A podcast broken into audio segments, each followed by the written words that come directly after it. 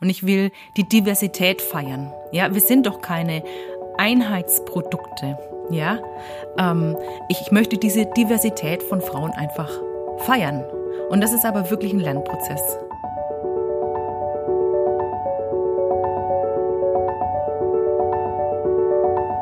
Der Flügelverleih. Mit diesem Podcast kommst du an.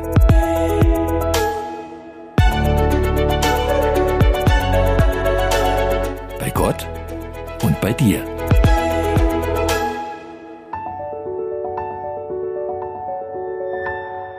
Sie liebt ihre Familie und ihr Häuschen mit dem großen, liebevoll angelegten Garten. Sie backt gern Brot und probiert in ihrer Küche Rezepte aus aller Welt, besonders wenn Gäste kommen.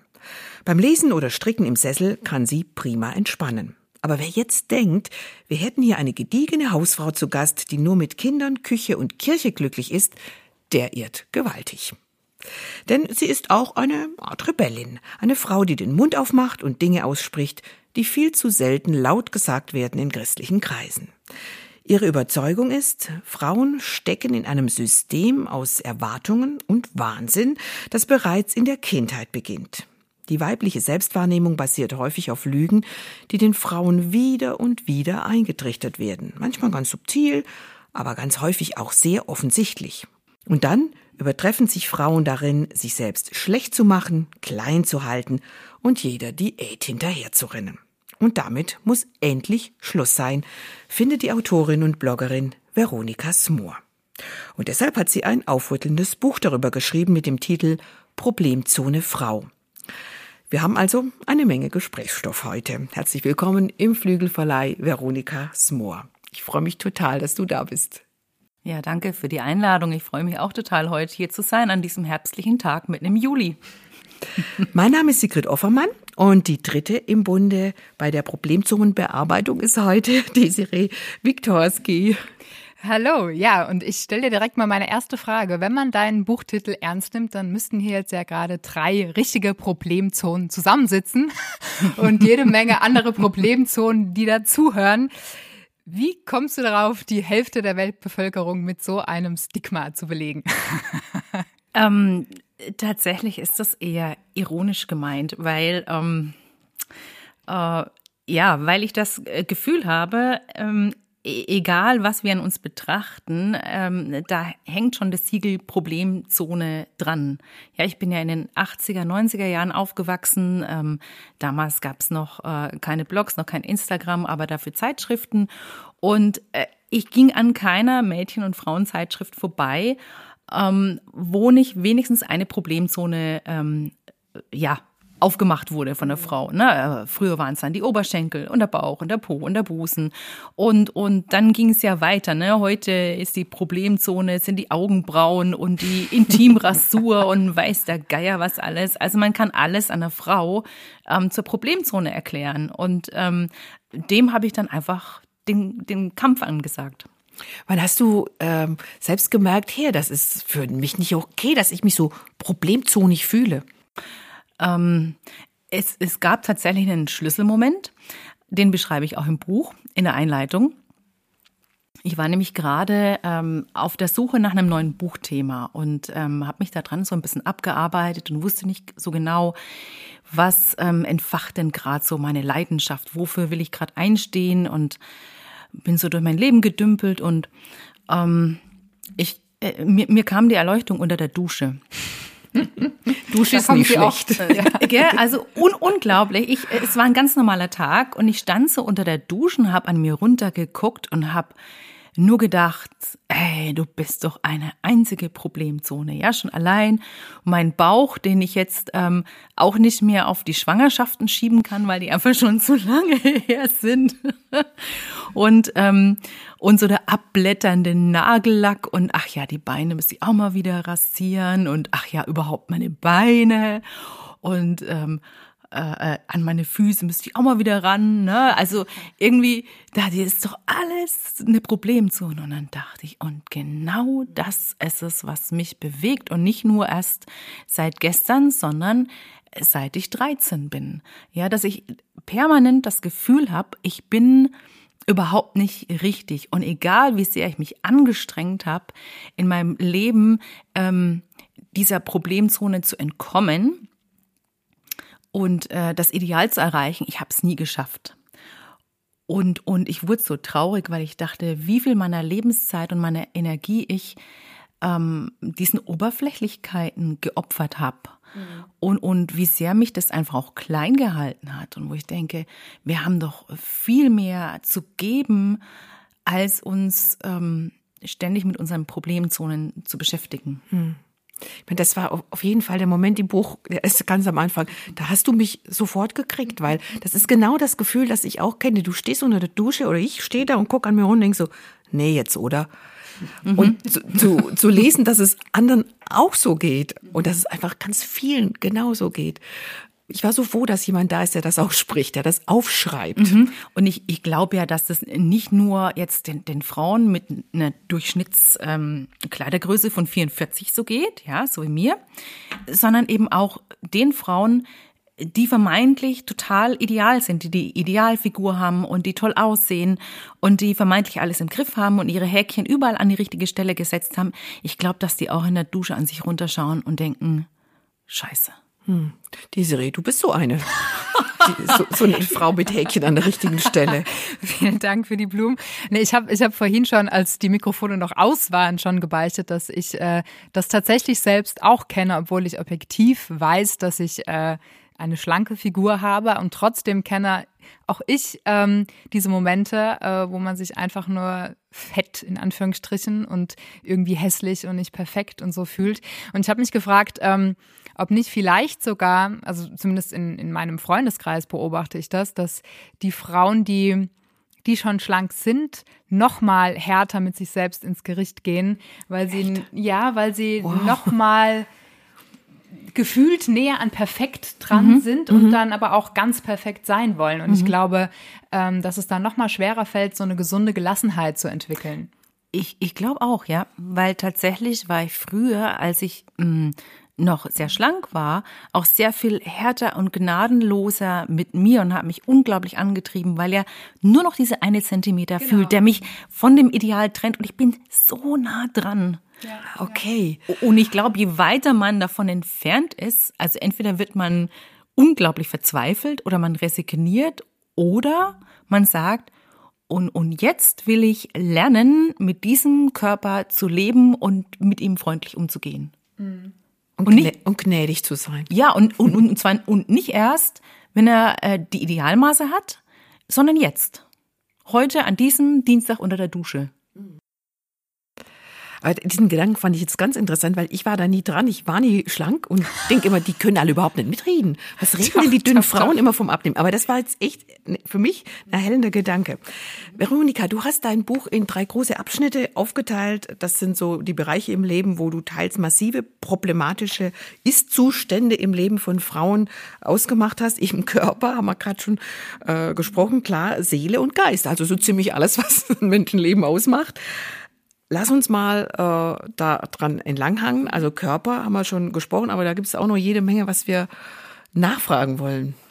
Genau, also du hast ja in deinem Buch geschrieben, dass du eigentlich von deiner äh, Kindheit her jetzt das gar nicht so mitbekommen hast, dass Frauen mit ihrem Körper Probleme haben, also dass da eher ein sehr gesundes Verhältnis zu der eigenen Körperlichkeit vorgelebt wurde.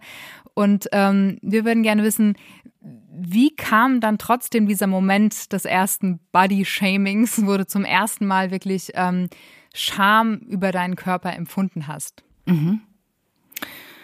Ähm, ich kann jetzt so spontan gar keinen Schlüsselmoment ausmachen. Ich glaube, das war eher schleichend. Mhm. Das fängt ja bei Mädchen dann oft mit dem Einsetzen der Pubertät an und so war es dann auch bei mir.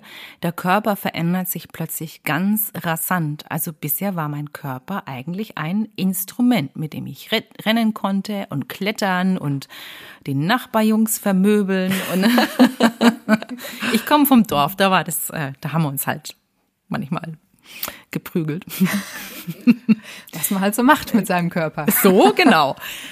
Und auf einmal macht dieser Körper Dinge, die mir völlig fremd waren und die ich auch nicht wollte. Ne? Also der wurde plötzlich rund und der hat halt äh, ein bisschen Fett angesetzt. Und ähm, zeitgleich dazu habe ich plötzlich eine, eine ganz starke Leere in mir empfunden. Ähm, das ging wahrscheinlich auch mit ähm, schulischen Problemen einher. Einfach, dass ich Außenseiter war. Ich war ähm, sehr einsam in dem Alter, ähm, habe mich ganz arg unverstanden gefühlt. Das Ganze wird dann natürlich noch verstärkt ne, durch die Hormone. Man empfindet alles enorm dramatisch. Mhm. Und diese Leere, die habe ich dann immer gefüllt abends mit Essen.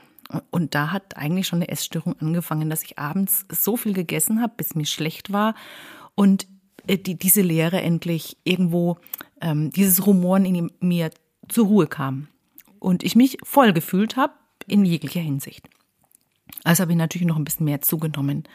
Und dann fängt man an zu vergleichen. Ne? Oh. Das sind die Klassenkameradinnen, die so schlank sind und so schön. Und, ähm, und ähm, ja, ich habe dann mit der Zeit einfach so, so eine totale Selbstablehnung und Selbsthass empfunden. Und ähm, ich, ich konnte eigentlich gar nicht mehr anders, als mich ständig im, im Spiegel zu untersuchen, ne, meinen ganzen Körper und mich von der Seite und der Seite anzugucken und was alles an mir verkehrt ist. Ähm, also es war, es war keine, keine schöne Zeit. Und immer wenn jemand mir mh, hm, vermeintlich oder wirklich ablehnend gegenüberstand, dachte ich immer, das ist wegen meines Aussehens, mhm. wegen meines Körpers. Ist ja kein Wunder, dass die dich mögen weil du so, so unmöglich aussiehst. Ne? Ich habe mir gerade gedacht, ähm, wie du ja auch geschrieben hast, wie unfassbar viel äh, Lebensenergie das einem entzieht, mhm. wenn man sich ja permanent selbst bespiegelt mhm. und sich immer nur mit, mit seinen Gedanken um sein Äußeres kreist. Und ich fand ähm, den einen Satz, den du sehr, sehr, sehr treffend formuliert hast, auch so toll, wo du schriebst, ähm, ähm, der Lebensdieb Diätkultur stiehlt uns nicht nur unsere Lebensfreude, sondern auch Gottes Träume. Es ist ein Geniestreich des Lebensgegners, unsere Körper zu unserem Feind zu machen. Mhm. Das ähm, finde ich so auf den Punkt gebracht und ähm, ja, das hast du ja gerade auch nochmal wirklich so eindrücklich beschrieben, was es mit unserer ganzen ähm, Lebensqualität macht, wenn unser Körper plötzlich zum, zum Feind wird. Ne? Mhm. Konntest du denn dieser, ähm, wie soll ich sagen, dieser Anfeindung etwas entgegensetzen in all den Jahren? Oder hast du dich mehr als Opfer deiner selbst gefühlt? Nee, ich selber konnte ihm gar nichts entgegensetzen. Ich konnte, ich habe dafür ja auch damals noch gar keine Worte gehabt. Mhm. Ich dachte, das sei ähm, normal. Mhm. Es sei normal, dass ähm, dass mich andere beschämen, dass ich mich selber beschämen muss. Also das war so ein Muster. Ne? Also je mehr ich mich selber beschäme, desto mehr ist der Druck da, was zu ändern. Ja. Mhm. Ähm, diese Änderung ist nie eingetreten. Also was mir so ein bisschen Erleichterung verschafft hat, war dann tatsächlich so mit ähm, 16, 17, dass ich dann echte Freundschaften gefunden habe, auch meinen ersten Freund und habe zum ersten Mal in meinem Leben Komplimente gekriegt. Ähm, ich ich komme auch aus dem Landstrich, da gibt man keine Komplimente. Gibt es einen, wo es welche gibt? Weiß ich nicht, hier in Deutschland? nee, schwierig. Ja, schwierig. Also nett geschimpft ist gelobt genug, so das Motto. Ähm, und, und das hat schon was in mir auch wieder an die richtige Stelle gerückt. Einfach mal so eine Außenwahrnehmung ähm, mitzukriegen und mitgeteilt zu bekommen. Ja, ähm, das hat das schon erleichtert. Und dann natürlich, wir hatten es vorhin auch schon drüber, als die Mikrofone aus waren, man bekommt ja immer auch Komplimente, ganz besonders, wenn man abgenommen hat, mm. was ich mittlerweile auch ganz schräg finde und, und was einen auch wirklich auch ähm, auf eine vielleicht auch schlechte Art und Weise triggern kann. Also bei mir ist es zumindest so. Ähm, ich, ich hatte dann tatsächlich Phasen, wo ich dann auch sehr stark abgenommen habe und alle haben mich bejubelt und angefeuert und, und fanden mich auf einmal so attraktiv. Und ähm, das hat mich natürlich noch mehr bestärkt, ne? In diesem, also so bist du jetzt richtig und jetzt bleibst du so. Aber ja, das war dann einfach auch ein Kampf. Das war nie so. Also ich bin typischer Jojo-Kandidat. Ich schreibe es ja auch im Buch. Also ich habe wirklich mal äh, so grob überschätzt. Ich habe äh, glaube ich, 50 Diäten gemacht in meinem Leben. Und, und jetzt schaut mich. So alt bist du noch gar nicht. Ja, nee, so alt bin ich nicht. Da kannst du mal sehen, wie krass das ist. Ja, und ich, äh, ähm, ich muss ja sagen, die haben mir alle auch im Endeffekt nichts gebracht. Ne? Jetzt mhm. bin ich einfach auch äh, 20 Kilo schwerer als vor zehn Jahren. Mhm. So. Mhm. Ne? Das heißt ja immer, die Kalorien gehen dann und bringen dann ihre Freunde mit und kommen zurück. die Kilos, die Kilos. Ja, genau, so war das bei mir. Also dieses Bodyshaming oder diese Unzufriedenheit mit dem eigenen Körper, das, das ist wirklich, es spricht mir aus der Seele alles, was du gesagt hast, aber das ist ja ein Thema, das fast alle Frauen betrifft. Mhm. Ich habe mal eine Zahl gelesen, die ist ungeheuer, die ist schrecklich. 97 Prozent aller Frauen können ihren Körper nicht so mhm. annehmen, wie er ist. Ich glaube, das kommt aus diesem Film Embrace von mhm. der australischen ähm, Journalistin, die da durch die Welt gereist ist und Frauen dazu befragt hat. So, und jetzt soll mir aber keiner erzählen, dass die drei Prozent, die zufrieden mit ihrem Körper sind, dass das alles die Christinnen sind. Weil wir sind in dieser, in der genau der gleichen Lage. Wir bestätigen uns gegenseitig immer in äh, Spruchkalendern und frommen Aufstellbüchern, dass wir geliebt sind, gewollt sind, dass wir schön sind. Ähm, wie erklärst du dir diesen Widerspruch? Der, der geht mitten durch meine Seele durch. Mhm. Ich weiß mhm. das auch, dass Gott mich liebt. Ich weiß mhm. auch, dass Gott mhm. mich eigentlich schön gemacht hat. Nicht eigentlich, nee, er hat mich schön gemacht. Aber wenn ich mich angucke, denke ich, hm, der hat einen komischen Geschmack. Ich finde es gar nicht so schön. so, wie kommt das? Hm, das ist echt eine, ah, das ist eine gute Frage. Hm. Ich denke, es liegt einfach daran, dass ja in der Kultur, in der wir aufgewachsen sind und ähm, auch wenn wir wir denken ja immer, also wenn wir irgendwo in so einem äh, christlichen Background äh, groß werden, dass wir dann nicht in der Welt sind, wie man es ja immer so schön sagt. Ich finde die Unterscheidung eh immer so ein bisschen gruselig, ja, in der mhm. Welt und, ne, also man ist Christ oder in der Welt. Ich sage, ich bin Christ in der Welt, Punkt. Amen. So. ähm, aber ähm, selbst wenn wir denken, also wir sind da ganz raus und wir haben so unsere fromme Bubble, was, was, was man nicht erkennt, ist, dass unsere Kultur trotzdem durch und durch gedrängt ist, ähm, einfach von, von dem Weltlichen, um es nochmal in Anführungszeichen zu sagen. Mhm. Also wir sind dem gleichen ausgesetzt wie unsere äh, Nachbarin, die kein Christ ist. Und ähm, das nenne ich auch in dem Buch die Diätkultur, in der mhm. wir groß werden. Und es ist ja tatsächlich äh, so, ich habe mich äh, lange Zeit damit befasst und ähm, es ist ja schon auch zum Teil bewusst gesteuert. Das hört sich jetzt so ein bisschen verschwörungsmäßig an. äh, hat nichts mit Verschwörung zu tun, aber äh, da möchte ich mal kurz ein bisschen ausholen. Also in den 50er Jahren wir haben gerade zwei Weltkriege hinter uns, in der sich die Frauen ähm, zwangsweise sehr emanzipieren mussten war es dann so, dass die, die Frau wieder zurückgedrängt wurde in, in den Haushalt und ähm, war dann einfach wieder zuständig für Haushalt und, und Kinder. Woran jetzt grundsätzlich überhaupt nichts Schlimmes ist, aber damals ähm, durfte eine Frau zum Beispiel ja gar nicht ähm, arbeiten gehen ohne die Erlaubnis des Mannes. Mhm. Krass. Ja. Es war auch oft so, dass ähm, äh, Frauen, die geheiratet haben, dann ihre Berufstätigkeit niedergelegt haben mhm. mit der Hochzeit. Das war gang und gäbe. Und ähm, der aufkommende Zeitschriftenmarkt damals, der hat sich äh, dem angenommen und äh, hat sich fokussiert auf Haushalt und Kindererziehung. So ein bisschen Mode und Kosmetik war am Rande immer schon auch mit dabei, aber Hauptsache, hauptsächlich das, vielleicht noch ein bisschen so die Königshäuser abgeklappert. Aber es, äh, äh, der Fokus lag auf Haushalt. So, äh, im Zuge der zweiten äh, Welle des Feminismus Ende der 60er, Mitte, Ende der 60er, äh, sind die Frauen zurückgedrängt in den Arbeitsmarkt ne, und haben sich das zurückgeholt. So, nun haben sich die, äh, der Zeitschriftenmarkt ist ganz stark eingebrochen. die haben also sich überlegt, okay, wir brauchen ein neues künstliches Problemfeld, das wir schaffen können und worum wir ähm, unsere Zeitschriften neu aufbauen können. Also hat man den Körper der Frau und das Aussehen der Frau zum Problem, zur Problemzone erklärt und hat darauf den Zeitschriftenmarkt neu aufgebaut.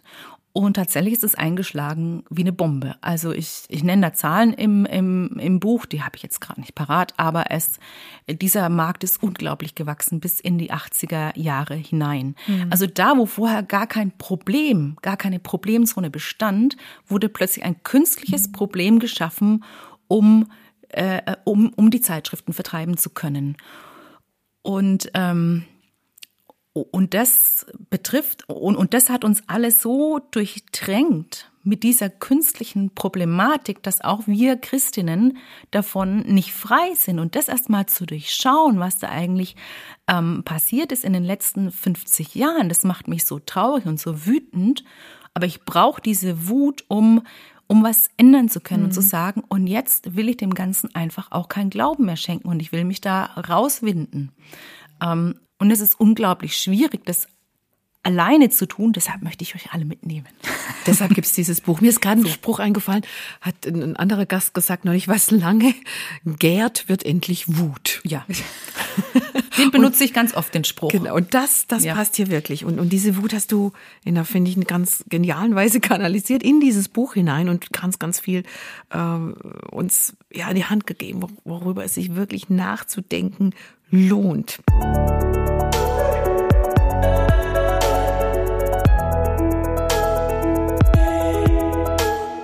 Du sprichst in diesem Zusammenhang im Körper, auch mit Geist und Seele, aber da sprechen wir nachher noch drüber, von Deprogrammierung, die du mhm. dir so sehr wünschst. Was genau meinst du damit? Mhm. Ähm, damit meine ich eine neue Art und Weise, sich selber anzuschauen und aber auch die Körper von anderen. Man bewertet ja nicht nur seinen anderen Körper ganz automatisch, sondern auch den Körper anderer Frauen. Mhm. Ja, also stimmt. mir geht es so, obwohl ich zu 100 Prozent heterosexuell bin, schaue ich meistens mehr die Körper von Frauen an als von Männern. Ich auch. Und zwar nicht, weil ich die alle so schön finde, sondern um da Fehler zu finden. Vergleichen. Ja, Vergleichen. natürlich. Mhm. Und sobald ich mich, ähm, sobald ich eine Frau finde, die mh, hm, vielleicht noch schwerer ist als ich, fühle ich mich besser. Also es geht eigentlich immer nur darum, mein Selbst aufzuwerten, indem ich andere Frauen bewerte. Und was ich ja gerade schon geschildert habe, wir wurden so sehr programmiert durch diese Diätkultur, durch diese ganzen Bilder, die ständig auf uns einströmen und das immer noch tun, ähm, dass wir das deprogrammieren müssen, diese Art und Weise zu sehen. Und das fängt bei uns selber an. Und das ist schon schwer genug. Ja, absolut. Also ähm, mir immer wieder ähm, freundlich entgegenzutreten. Und ich glaube, dass das genau dieser Schlüssel ist, dieses ähm, Selbstmitgefühl mit einem selber und diese Selbstfreundlichkeit. Und es gelingt mir nicht jeden Tag. Also es gibt immer noch Tage, wo ich denke, oh, ja, und oh, ganz schlimm sind Umkleidekabinen. Ich weiß nicht, warum man es bis heute nicht geschafft hat, irgendwie da. Äh, Allein dieses Licht. Ich wollte es gerade sagen, ein freundlicheres Licht zu schaffen, ja. Ähm, ja. Äh, ja. Ähm, genau. Und, und wenn ich aber das einübe, diese Selbstfreundlichkeit mit mir selber, dann fällt es mir auch leichter, ähm, freundlicher zu sein mit dem Aussehen und dem Körper anderer Frauen. Und ich merke aber, das ist ein langer Weg, mhm. weil mir ist es erst letztens wieder aufgefallen, dass ich ganz automatisch den Körper anderer Frauen bewertet habe. Aber ich erwische mich jetzt immer dabei. Mir war das früher gar nicht bewusst. Ich dachte, na, das ist halt normal. Ne? Ich schaue halt mhm. andere Frauen an und denke, na, die ist äh, zu dick und die äh, hat ja ähm, äh, fürchterliches Make-up und äh, wie läuft denn die rum? Und ich, äh, ich erwische mich bei diesen Gedanken. Und dann mache ich einen Gedankenstopp. Mhm. Und dann denke ich, und jetzt will ich was Freundliches über diese Person denken und über ihr Aussehen. Und ich will die Diversität feiern. Ja, wir sind doch keine Einheitsprodukte. Ja, ähm, ich, ich möchte diese Diversität von Frauen einfach feiern. Und das ist aber wirklich ein Lernprozess für mich. Veronika, du bist ja Mutter von zwei Töchtern. Das ist was, was du dir hart erkämpft hast, da jetzt hinzukommen, zu sagen, und ich ertappe mich dabei und ich möchte mich da ändern und es anders entscheiden. Ich möchte anderen Frauen auch gnädig äh, gegenübertreten. Wie erlebst du das bei deinen zwei Mädchen? Das ist ja sicher ein Anliegen, das du an sie weitergeben möchtest. Mhm.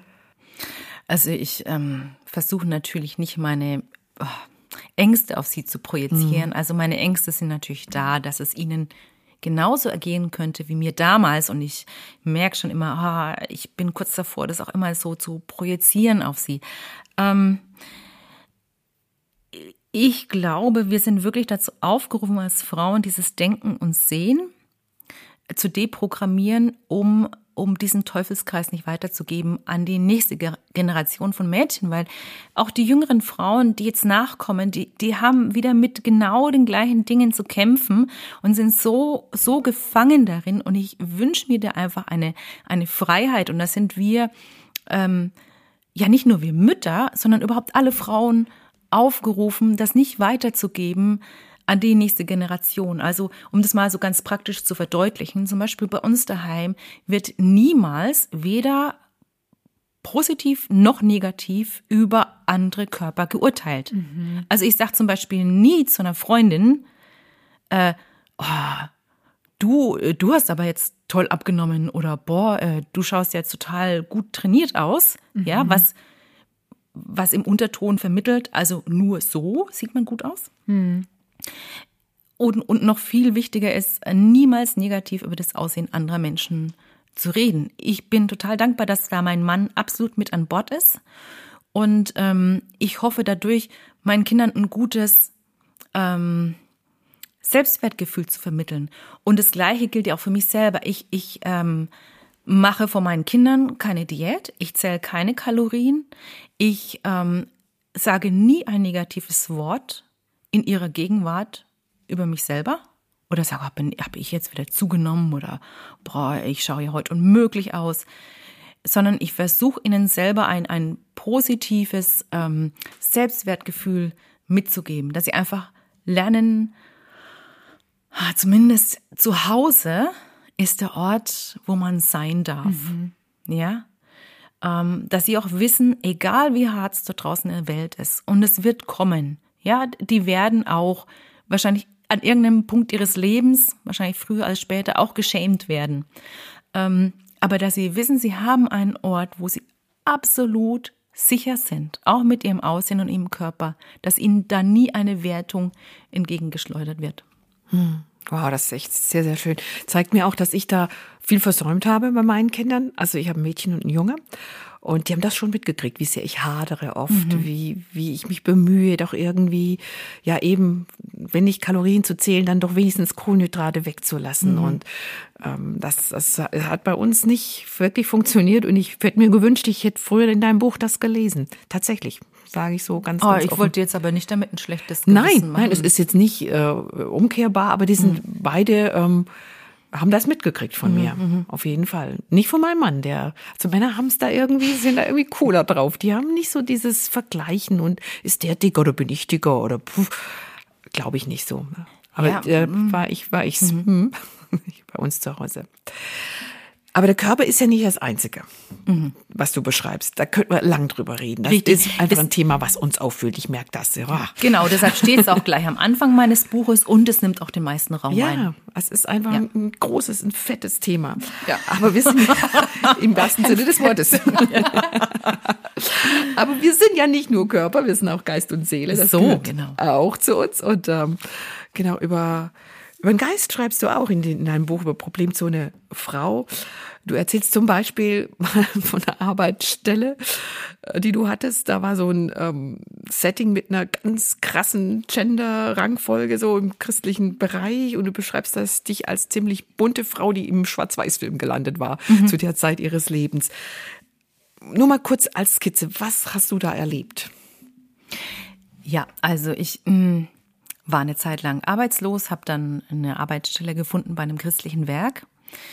Ähm, ich war dann noch ganz junger Christ. Also ich muss dazu sagen, ich bin christlich aufgewachsen, war dann eine ganze Weile weg davon, bin dann wieder ganz neu entbrannt für Jesus und infolge dieser Begeisterung habe ich gesagt, alles für den Herrn. Und deshalb will ich auch einen christlichen Arbeitgeber. Und ich dachte in meiner jungen Naivität, wir sind doch alles Christen, das ist doch super. Mhm. Äh, nur, dass es dann natürlich ein riesen Spektrum gibt. Also ich bin dann in einem äh, äh sehr konservativen Umfeld gelandet. In, ähm, also ich habe mit äh, vielen russlanddeutschen äh, Christen zusammengelebt. Ich wusste auch nicht vorher, dass es sowas gibt. Und ähm, ich hatte ganz tolle, unglaublich warmherzige Kolleginnen, aber dort hat ähm, äh, eine ganz starke Hierarchie geherrscht. Also natürlich war der Mann an der Spitze und er hatte das Sagen und äh, wir Frauen haben halt den Kaffee gekocht und das Protokoll geschrieben, woran ja grundsätzlich nichts verkehrt ist, aber wieder, äh, wenn die Frau gar nicht die, die Möglichkeit bekommt, gefördert zu werden in ihren Gaben und, und einfach Aufgaben ganz selbstverständlich anzunehmen, weil man die Bibel so deutet, dass eine Frau das nicht darf. Ähm, da kam ich mir völlig fehl am Platz vor, weil, wie du schon gesagt hast, ich bin eine recht bunte und auch stellenweise eine, eine laute, ähm, Querdenken darf man heute nicht mehr sagen, gell? ähm, um die Ecke denken. Um die Ecke denkende Frau, die auch gerne mal Dinge hinterfragt. Ähm, da habe ich mich also völlig, völlig fehl am Platz gefühlt. Und auch sehr allein, muss ich sagen. Hm. Und hast auch gelitten. Das, das merkt man, wenn man das liest, denkt man, oh nein, die Arme. Total, ja, ja, ja. ja. ja. Mhm. Ja, du hast gerade erzählt, dass du äh, in einem sehr, ich sag mal, engem, frommen Arbeitsfeld gearbeitet hast. Und das ist ja so, dass äh, gerade in einer bestimmten Frömmigkeitsströmung ähm, das Wort Feminismus wirklich ein mhm. Reizwort ist. Mhm. Und ähm, ich habe mich gefragt, woran liegt das? Und wird damit vielleicht ähm, Frauen, die feministisch sind, unterstellt, dass sie ein grundsätzliches Problem haben, sich unterzuordnen? Vielleicht auch ein Problem damit haben, sich ähm, unter Gott unterzuordnen. Mhm. Also dem würde ich schon zustimmen. Ähm, mir wurde auch, schon auch des Öfteren lustigerweise nicht in diesem Arbeitsumfeld, weil ich mich tatsächlich da ziemlich unsichtbar gemacht habe. Aber in, in einem anderen Kontext wurde mir schon öfters äh, die Frage gestellt, sag mal, hast du den Geist der Rebellion? Hm. Also mein, mein Lautwerden und mein Hinterfragen das wurde dann gleich wieder leise gestellt mit du hast den Geist der Rebellion. Ne, mhm. Damit kann man einen ja sofort mundtot machen. Und da habe ich mich dann selber auch wieder angezweifelt. Ähm, genau. Ähm, ich habe dich auch als Rebellin bezeichnet am Anfang. Ja, das ist. Finde es aber ich, ich finde das gar nicht negativ. Nein, also nein. Für mich ist das ich, überhaupt nicht negativ nee, belegt. Nee, und ich finde auch das, das Wort Feminismus gar nicht negativ. Ähm, vielleicht liegt es daran, dass ich das immer als was Positives empfunden habe. Ja, also man hat uns Frauen die Rechte verschafft, die uns zustehen. Ja, also wir haben das Wahlrecht bekommen und wir können arbeiten gehen und wir können uns unseren Ehepartner selber aussuchen und wir dürfen uns auch wieder scheiden lassen. Wir dürfen äh, unseren Vergewaltiger anzeigen. Ähm, also uns stehen die gleichen Rechte zu wie dem Mann auch. Und und das finde ich eigentlich etwas zutiefst Göttliches, ja? Mhm. Etwas zutiefst Heiliges, weil wir ja ebenbildlich geschaffen sind, ja? Also Gott ist ja nicht nur Mann, sondern auch Frau und mhm. ähm, äh, überhaupt ist er ungreifbar und äh, deshalb bin ich dem Mann ebenbürtig. Wir sind vielleicht nicht in allen Dingen gleich, das fängt ja schon am, am Körper an, aber wir haben die, die gleichen Rechte und die, und die gleichen Chancen. Ähm, ich denke, wo, wo es für die Christen dann ganz arg schwierig wurde, war dann natürlich die, die Abtreibungsfrage, ähm, weil die einfach auch immer sehr eng verknüpft wird mit dem Feminismus. Ähm, aber äh, der Feminismus ist ja genauso breit aufgestellt wie unsere Gemeindewelt. Ja, also es gibt nicht die Feministin, sondern das ist auch sehr bunt durchmischt. Ne? So wie es bei uns äh, die die Katholiken gibt und die und die evangelischen und die griechisch-orthodoxen, gibt es auch innerhalb des Feminismus ganz viele unterschiedliche Strömungen und, und Abstufungen und irgendwo da äh, würde ich mich mich auch einordnen. Und, und ich, ich würde vielleicht jetzt auch nicht alles so zu 100 Prozent unterschreiben wollen. Aber wenn es darum geht, uns Frauen die gleichen Rechte zu verschaffen, da bin ich aber ganz vorn mit dabei. Ja, es gibt ja, wie gesagt, auch unter den ähm, Christen dann immer wieder diese Momente, wo man auf bestimmte Bibelstellen hingewiesen wird, die scheinbar sehr, sehr klar sind und den Frauen äh, sehr deutlich eine äh, vermeintlich niedrigere Stellung zuweisen. Ähm, meine Frage an dich wäre jetzt, wie hast du es geschafft, diese Bibelstellen nicht mehr so eng zu mhm. sehen und trotzdem eng mit Jesus verbunden zu bleiben, weil das ist ja was, was ähm, man sich auch oft als Vorwurf anhören muss, dass man irgendwie Gefahr läuft, äh, in Liberalismus zu verfallen. Ne? Mhm. Und mhm. das, das also dein ganzes Buch äh, atmet ja dermaßen die Liebe Jesu und sein Wesen und auch deine Leidenschaft für ihn, dass man das ja definitiv nicht sagen kann, dass du irgendwas an, an Entschiedenheit für Jesus verloren hättest. Genau, also ich darf gewisse Dinge in Frage stellen, ohne dass mein Glaube Schiffbruch erleidet. Ähm, das durfte ich in den letzten Jahren erfahren. Ich dachte ja immer, also entweder man muss ja ganz brennen oder man ist oder man ist ganz kalt, aber laut darf es ja echt nicht sein. Ne? Das war ja immer die große Angst abzurutschen. Also wenn ich, wenn ich das eine in Frage stelle, mhm. dann kommt's zum Dammbruch. Mhm. Gezwungenermaßen. Und die Angst, die kann ich uns echt mal allen nehmen. Also wir dürfen auch mal Dinge hinterfragen. Auch Dinge, die bei uns in der Gemeinde festgeschrieben sind. Ich darf sie hinterfragen, ohne dass ich den Geist der Rebellion habe oder, oder dass mein Glaube Dammbruch erleidet. Er wird sich verändern und Glaube ist einfach was sehr, sehr Organisches. Es, der Ruf danach, dass er sich auch verändern darf, dass Dinge in Frage gestellt werden dürfen.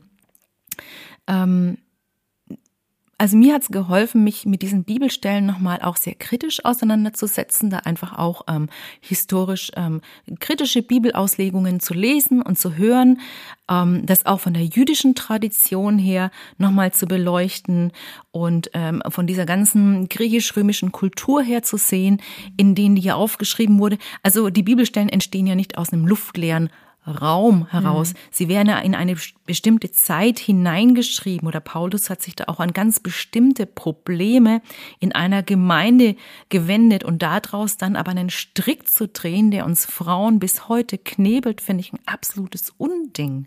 Ja, ähm, ich habe das Gefühl, gerade in unserer ähm, freikirchlichen Bubble, da, ähm, also man, man bezeichnet sich halt oft als, als bibeltreu. Hm. Und ganz ehrlich, es gibt niemanden, der bibeltreu ist. Weil jemand, der wirklich bibeltreu ist, der müsste dann seine Tochter auch mit dem Ver äh, Vergewaltiger verheiraten. Also wenn sie vergewaltigt wurde, steht ja in der Bibel, ne, muss, muss sie den Vergewaltiger heiraten. Ähm, und und äh, mein Mann erklärt jetzt auch nicht alles für unrein, auf das ich mich setze, wenn ich meine Tage habe. Ja, also das müssten wir alles machen, wenn wir bibeltreu wären. Mhm. Ähm, was aber vorherrscht, ist so eine, so ein, so ein, so ein Ranking ja, der, der, der Top-Bibelstellen. Also, und wenn wir die alle einhalten und befolgen, dann sind wir bibeltreu. Aber das ist nur eine, nur eine Liste von Dingen. Wir sind also nicht der Bibeltreu, sondern unserem eigenen Ranking. Und ich will aber lernen, dem Geist ähm, treu zu sein, der sich, der durch die Bibel weht. Und dieser mhm. Geist kommt immer von Jesus her. Ja, also ich kann die Bibel und das Wort Gottes nur durch Jesus betrachten, wie er gehandelt hat, ähm, in wessen Geist er gehandelt hat, was er gesprochen hat. Und wenn ich mir das anschaue, wie inklusiv er mit Frauen auch umgegangen ist und er hat sich nicht geekelt vor ihren, vor ihren äh, Krankheiten, äh, er ist nicht zurückgeschreckt vor ihren Fragen oder, oder hat sie so, so klein gehalten, ach, äh, Frauengeschwätz, ne? Ähm, äh, dann kann ich diese, diese Stellen auch nochmal ganz anders anschauen und und ich finde auch, wir müssen lernen, mit gewissen Spannungen zu leben, weil ich finde, solche Bibelstellen, die erzeugen auch eine gewisse Spannung. Also zumindest in mir. Ne? Also es gibt ja echt Bibelstellen, wo ich denke, ah, nee, äh, das, das geht gar nicht. Und, und wir können aber auch lernen, darüber einen Frieden zu finden, zu sagen, und diese Frage löst sich jetzt gerade für mich nicht. Und ich halt trotzdem an Jesus fest. Das ist ein totales, das ist total paradox, aber so versuche ich meinen Glauben zu leben. Ich finde, es ist ja manchmal auch gerade eine Chance, wenn Dinge nicht so eindeutig dastehen, weil es dazu einlädt, wirklich ins Ringen zu kommen und ins Fragen und genau dadurch ja äh, Beziehungsarbeit mit Gott besteht sozusagen und das eine Chance ist, ähm, Jesus noch mal mehr kennenzulernen und zu sagen, okay, ich kann vielleicht nicht an jedem Wort hier dranbleiben, mhm. aber ich bleibe an dir dran und mhm. deswegen fand ich es auch so wertvoll, dass du gesagt hast, dass immer das gesamte Bild wichtig ist und zu gucken, ja, wie ist denn Jesus mit Frauen umgegangen? Mhm. Und äh, Jesus hat sich von Frauen mit äußerst fragwürdigem Ruf äh, die Füße voll weinen lassen, mit den Haaren wieder abtrocknen lassen. Er hat sich anfassen lassen. Also er hatte ja wirklich alles andere als eine ähm, äh, ja, Berührungsangst Frauen gegenüber und generell ähm, keine Angst vor Körperlichkeit. Ne? Deswegen fand ich es auch so toll, dass du an einer anderen Stelle im Buch nochmal gesagt hast, dass für dich auch ähm, Glaube und das ganze Erlösungswerk nicht nur unseren Geist, unsere Seele betrifft, sondern eben auch unseren Körper mit einschließt. Und ähm, da habe ich mich gefragt, wie ganz konkret ähm, ja dein Körper Einfluss auf dein Glaubensleben hat oder wie du diese Erlösung auch deines Körpers wahrnimmst. Also betest du zum Beispiel auch mal mit deinem Körper an oder mhm. Ja, siehst du dich als ganzheitlichen Menschen, der vor Gott steht? Oder wie, wie findet, wie kann der mhm. Körper mehr Einfluss in unsere Beziehung zu Gott bekommen? Das finde ich eine total spannende Frage. Also ich, ähm, ha. also ich glaube, ich beziehe meinen Körper mit ein, indem ich unglaublich gerne esse. Also heute mit Genuss und nicht mit Scham, sondern wirklich mit einer Dankbarkeit und einer Liebe für dieses Essen und zu wissen, das nährt meinen Körper, das stärkt meinen Körper. Ich äh, tanze auch ähm, gerne.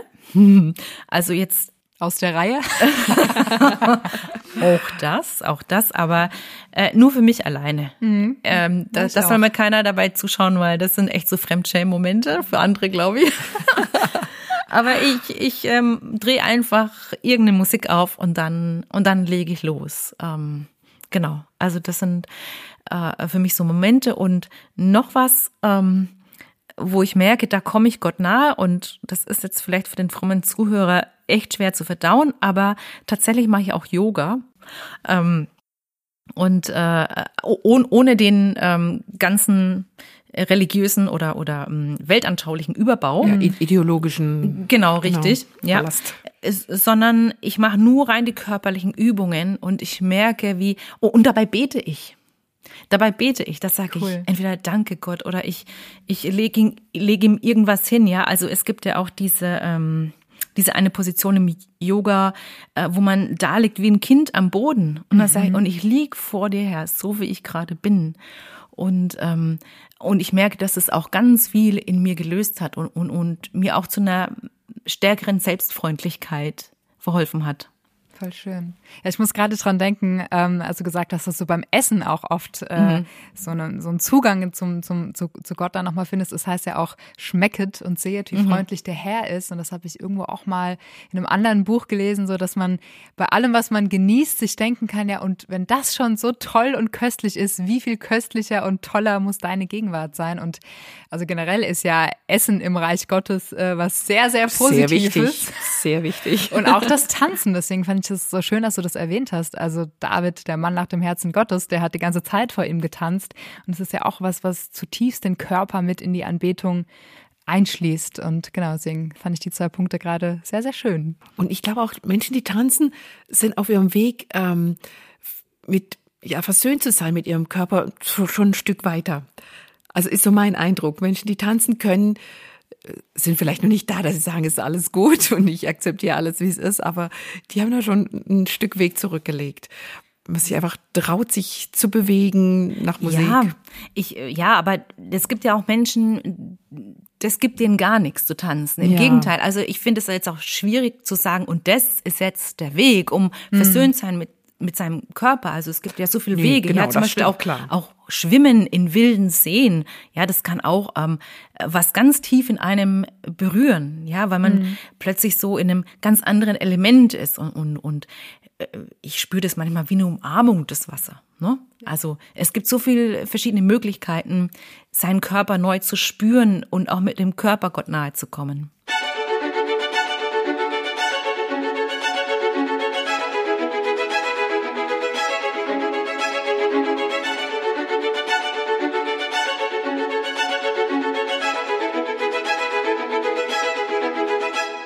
Ja, ich habe noch mal eine Frage zum Thema ähm, Geist. Und zwar hast du in deinem Buch geschrieben, dass du direkt nach deiner Hochzeit äh, total on fire auch für Jesus ja warst und die Idee hattest, ein offenes Haus zu haben, wo permanent Gäste sind und wo du wirklich ähm, vermeintlich mit allem, was du bist, all in für Jesus gegangen bist. Und ähm, ja, hast dann aber beschrieben, dass sich das im Laufe der letzten Jahre auch geändert hat und dass du jetzt für dich eine andere Definition davon äh, gefunden hast, was es bedeutet, ähm, für den Herrn zu leben, aber trotzdem bei sich selbst zu sein, mhm. formuliere ich es mal. Genau. Ähm, ich hatte eine Vorstellung davon, wie man als hm, siegreiche Christin leben sollte, sein sollte, was das alles beinhaltet. Da hatte ich natürlich meine Träume, die ich auch mit meinem Mann geteilt habe genau dieses offene Haus, das hatten wir tatsächlich als gemeinsame Vision entwickelt. Damals war ja das Buch äh, ganz groß, ne? Leben mit Vision. Leben mit Vision. Leben genau. mit Vision. Das war mhm. unsere, man braucht ja eine Vision für sein Leben. Also haben wir die Vision entwickelt. Wir machen offenes Haus. Ähm, das haben wir gemacht und das habe ich vier, vier Monate, also nicht äh, äh vier Jahre, nur vier Monate durchgehalten bis ich zusammengeklappt bin vor einem, vor einer äh, vollen Spülmaschine, die, die ich ausräumen sollte. Und es hat mich in dem Moment so überfordert, dass ich heulend davor zusammengebrochen bin. Ich habe gesagt, Schatz, ich, ich kann das nicht mehr.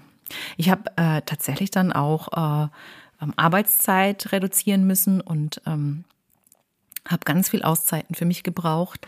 Allein das Klingeln des Telefons hat mich noch jahrelang äh, flüchten lassen.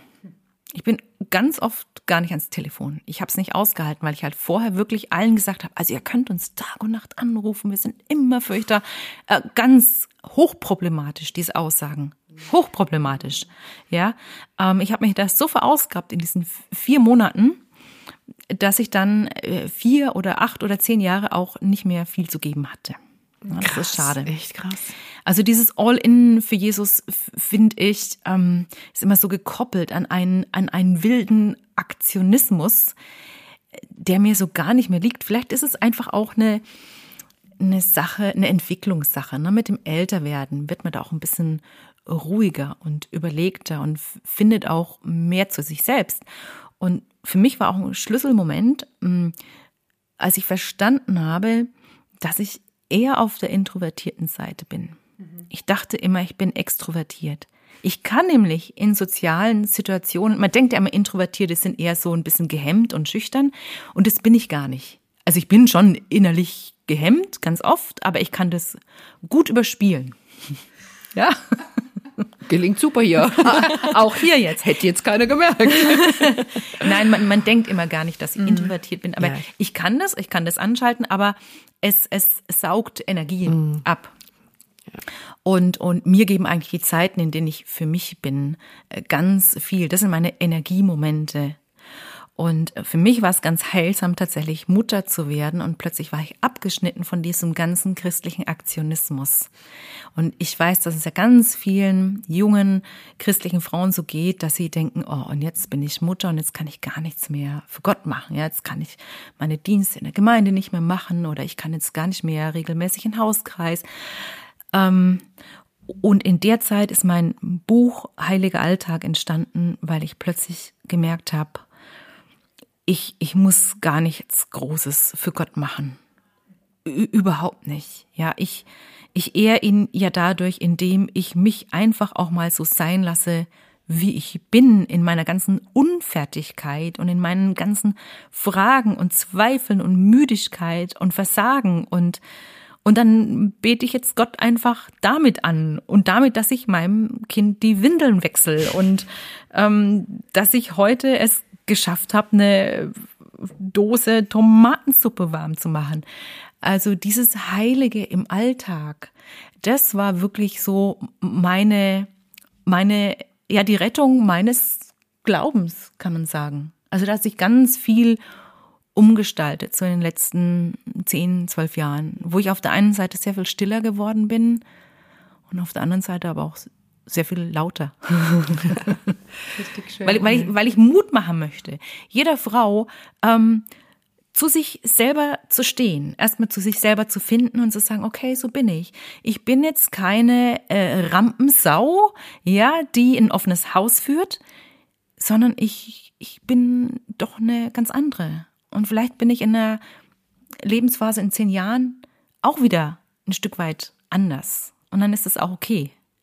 Dass man auch da nicht wieder in dieses äh, zerstörerische Vergleichen gerät. Ne? So, genau, ja. Mhm. Das finde ich auch total schön an deinem Buch, dass du allen Mut machst, dass du sagst, wenn du, wenn du eine Rampensau bist, dann leb das. So, genau. Freu dich dran. Und wenn nicht, dann hab den Mut zu sagen, ich, ich brauche das nicht und kann das nicht. Also das hat mich auch sehr angesprochen, wenn du schreibst, ähm, dass es für jede Frau auch wichtig ist, dass sie herausfindet, wie ihre Seele so tickt. Ähm, auch was sie aus dem Takt bringt und was sie, was eine Seele braucht. Schöner Satz aus deinem Buch ist, ich kann nicht nicht ich sein. Hat auch eine Weile gedauert, bis du das für dich entdeckt hast. Es ist voll bei mir hängen geblieben und du machst uns Frauen ganz viel Mut, dem zu folgen, was, was Gott in uns hineingelegt hat, so ein leises Pochen in der Brust, da wo der Heilige Geist wohnt. Ähm, aber wenn man das hören will, muss man sich ja erst auch ganz, ja, man muss es erstmal rausfinden und dann frei machen von den vielen anderen Stimmen, die so auf einen einströmen und die einem sagen wollen, wo es lang geht. Eben besonders auch als Frau im christlichen Umfeld, mhm. was man doch da alles zu tun und zu lassen hätte. Mhm. Das hat, glaube ich, auch viel mit Prioritäten zu tun. Was hat dir geholfen, Ja zu dem zu sagen, was du möchtest, Nein zu dem, was du nicht möchtest und da auch Grenzen zu setzen, nicht abzugrenzen, wenn es zu viel wurde? auch zu viel an frommem, was eine fromme Frau so zu tun hat. Also ich, ich musste mir tatsächlich, hm, nee, ich muss noch einen Schritt zurückgehen. Ich glaube, warum wir Frauen uns so sehr, so sehr anpassen, auch an Gemeindekultur. Das sind ja oft auch ungeschriebene Regeln. Ne? Also Absolut. es ist klar, dass der Mann vorne steht und predigt und, und, und die Frau macht den Kindergottesdienst und den und äh, ne, den, den äh, Kaffeeservice. Ja? Und den Büchertisch. Äh, Büchertisch, nicht zu vergessen. da, da findet man auch immer Frauen. Ja? Entschuldigung an die zwei Männer da draußen, die auch am Büchertisch sind. ähm, es sind so un, ungeschriebene ähm, äh, Gesetze, wie man als, als Frau zu sein hat. Auch, auch schon alleine, wie man sich kleidet, wie man sich gibt, äh, welche Dienste man übernimmt. Und ich glaube, dass es da ganz viele Frauen auch gibt in, in dieser Gemeindekultur, die sich ganz falsch fühlen, weil sie innerlich denken, aber eigentlich bin ich doch ganz anders. Eigentlich mag ich das nicht, ja.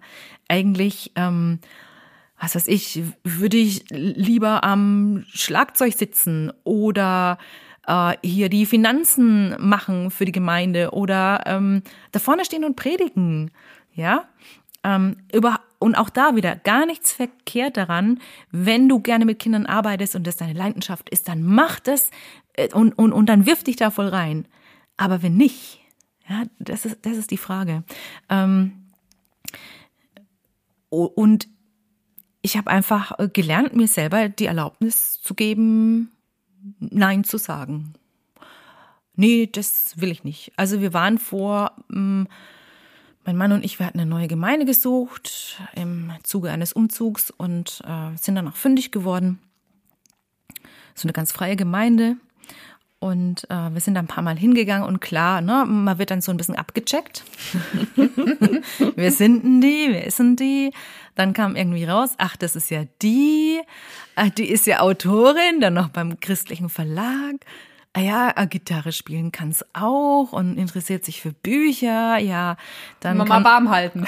Ja, äh, gleich mal hier äh, sich angeln, ja, so Büchertisch könntest du doch machen, wenn du so mit Büchern zu tun hast und ach ja, Gitarre spielst du, ja, komm doch mit uns ins Lobpreisteam und äh, und wir haben auch eine ganz tolle Kinderarbeit, weil du bist ja auch Mutter, ne? So mhm. interessiert man sich automatisch für Kinder, so. Und ich habe gemerkt, wie sich alles in mir sträubt. Ich dachte, nee, ich will weder vorne beim Lobpreisteam mitmachen, ich will auch keinen Kaffee kochen, ich will auch nicht am Büchertisch stehen, ich habe auch keinen Bock auf Kinderarbeit, weil das habe ich daheim, den Zirkus habe ich 24 Stunden am Tag. Ja, ich möchte mich eigentlich nur in Gottesdienst hocken und hier auftanken und sonst nix. Und allein bei diesem Gedanken hatte ich schon ein schlechtes Gewissen. Mhm. Und da sieht man mal, wie konditioniert wir auch sind. Und gerade wir Frauen, wir sind es gewohnt, ja auch allen recht machen zu wollen. Ja, also ich finde das ja auch so ein Erziehungsding. Ne? Ein Mädchen wird ja schon zum brav sein erzogen. Zumindest war es bei uns so. Sigrid? Gell? Ja, also, auf jeden Fall. äh, Ne? Also Brav. wir Mädchen mussten gehorchen und, und brav sein. Wir waren brav. Wir sind in der Anpassung groß geworden. Und deshalb ist unsere Generation auch oft noch so, so angepasst. Und, aber ich habe schon gemerkt, dass zu dieser Zeit, als mir das so gegen den Strich ging, diese Anfragen, da hat sich schon ganz viel bewegt gehabt in meinem Glauben und, und auch in, in, in mir selber. Ne? Ich habe mich sehr mit meiner Persönlichkeitsstruktur auch auseinandergesetzt. Ich finde es auch sehr hilfreich, sich einfach mal mit seiner eigenen Persönlichkeit auseinanderzusetzen. Und dann habe ich Nein gesagt zu dem allen.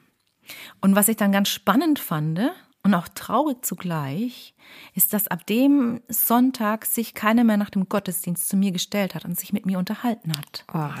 Ich habe mich nicht beleidigt gefühlt, ich dachte nur, das ist irgendwo auch sehr traurig, weil man dann ja gar nicht an der Person interessiert war, sondern nur an dem Potenzial, das diese Person für diese Gemeinde mitbringt.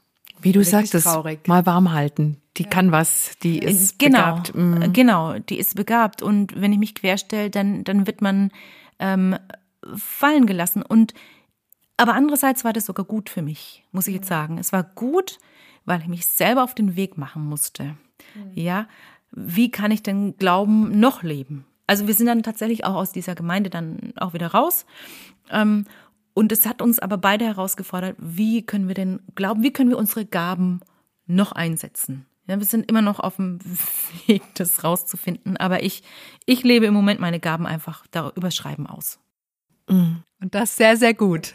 zum Glück. danke. Ich, ich, ich wollte zum Glück machst du das. Oh Mann, ich muss auf die Uhr gucken. Äh, Wir müssen langsam in die Schlusskurve. Das ist, das tut mir so leid. Äh, Ich muss dir nur eine Frage stellen, so, weil das kommt auch im Buch vor. Und, äh, wie möchtest du alt werden, Veronika? Wie möchte ich, wie möchte ich alt werden?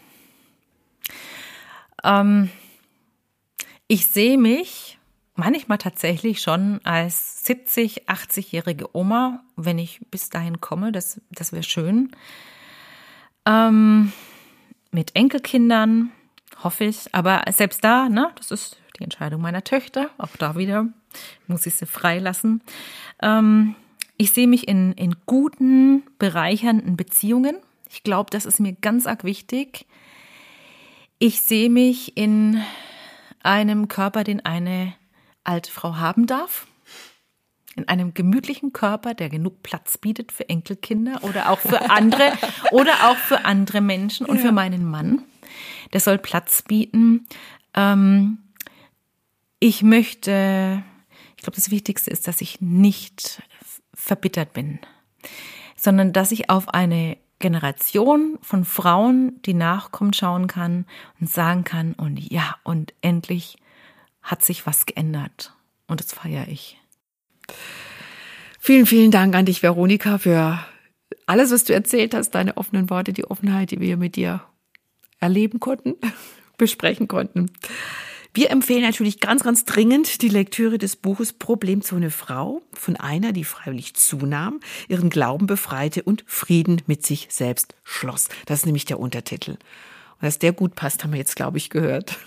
Also für mich war es total ein Augenöffner an ganz vielen Stellen und ich bin echt froh, ähm, dass du ganz vielen von uns durch dein Buch deine Stimme verliehen hast. Danke, Veronika. Und ich danke euch.